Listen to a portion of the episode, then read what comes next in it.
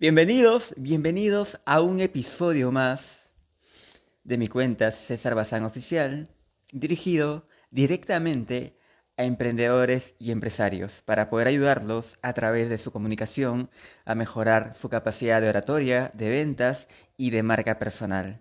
Y sobre todo también de mentalidad de éxito. El día de hoy te voy a presentar cómo vivir una vida positiva.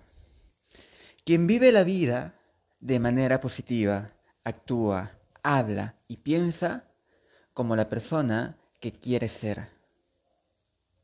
Convertirse en un optimista inteligente es una decisión y una actitud que tú debes asumir con empuje, voluntad y constancia. Sostener un estilo de vida optimista no siempre es sencillo. Es un ejercicio que requiere claridad de ideas, audacia y dedicación. Pero es importante destacar que cuando hablamos de optimismo, estamos lejos del autoengaño. Es decir, de escapar de los problemas creyendo que todo saldrá bien o que repetir ingenuamente afirmaciones positivas esperando que por arte de magia nuestra vida sea plena. El optimismo inteligente no tiene nada que ver con eso, sino que está ligado a la fortaleza, la energía, el esfuerzo y la voluntad con que encaremos cada objetivo de nuestra vida. Hay que centrarnos en las ventajas y no en los costados negativos, aprender de los desengaños y crecer a partir de ellos. Y obviamente también poder resaltar las oportunidades en lugar de los son actitudes claves a la hora de comenzar a practicar el optimismo inteligente. Pero como todo proceso serio y profundo requiere de tiempo y trabajo, el día de hoy te ofrezco tres estrategias infalibles para poder llevar tu vida hacia el pensamiento positivo. La idea es que puedas construir tu vida en torno a tus puntos fuertes y ya no alrededor de nuestras limitaciones. Y sobre todo hay que poner mucho, pero mucho énfasis en detectar los pensamientos negativos que están rodeando tu vida. La primera estrategia que te entrego es la siguiente. Ejercita tus talentos. Todavía más importante que pulir tus defectos es poder desarrollar tus potenciales. No importa qué sea lo que te sale mejor. Podar el jardín, hacer origami, cantar, bailar, vincularte con los demás o escribir poesías. Todo, pero todo vale. Redescubrir tu inteligencia y dejarla salir a flote hará que te sientas mucho más alegre y motivado. La idea es poder construir nuestras vidas en torno de tus puntos fuertes y ya no alrededor de tus limitaciones. Escucha esto. Todos, pero todos tenemos talentos. Si todavía no conoces los tuyos, piensa en qué cosa aprendes con más facilidad.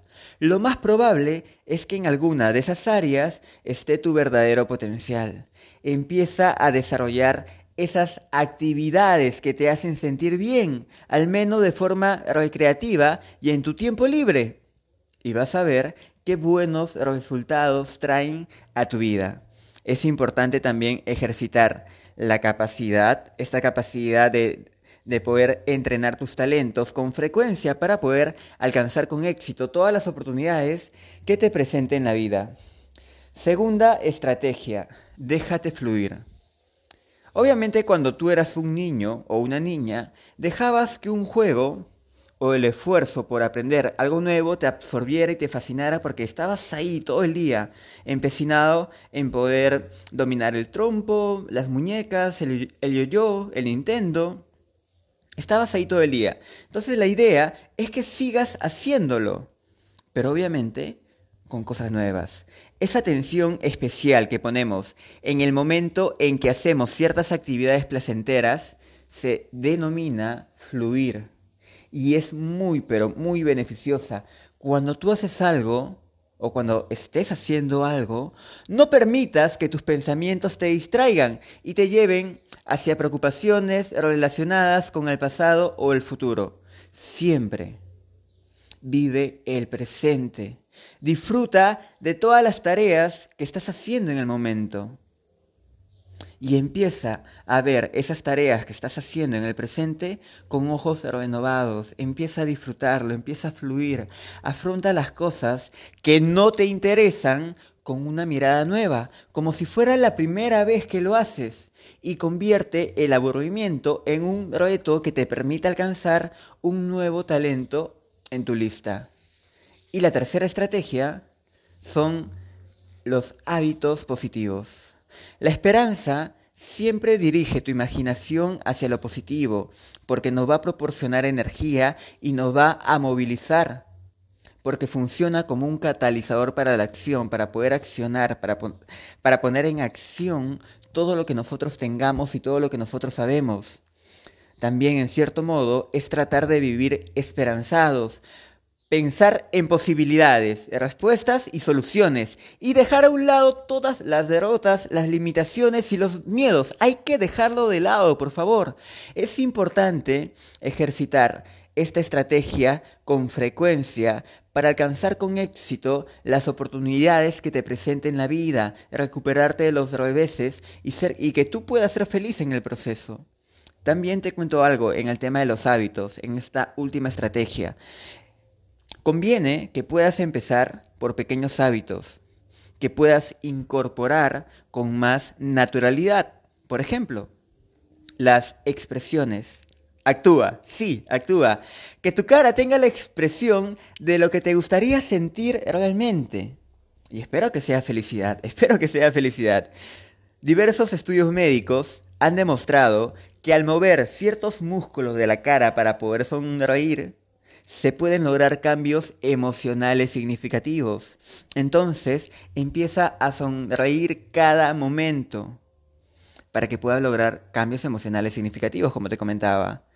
Para poder concluir, muévete, respira, camina y habla como si ya tuvieras una vida positiva, una vida de optimismo.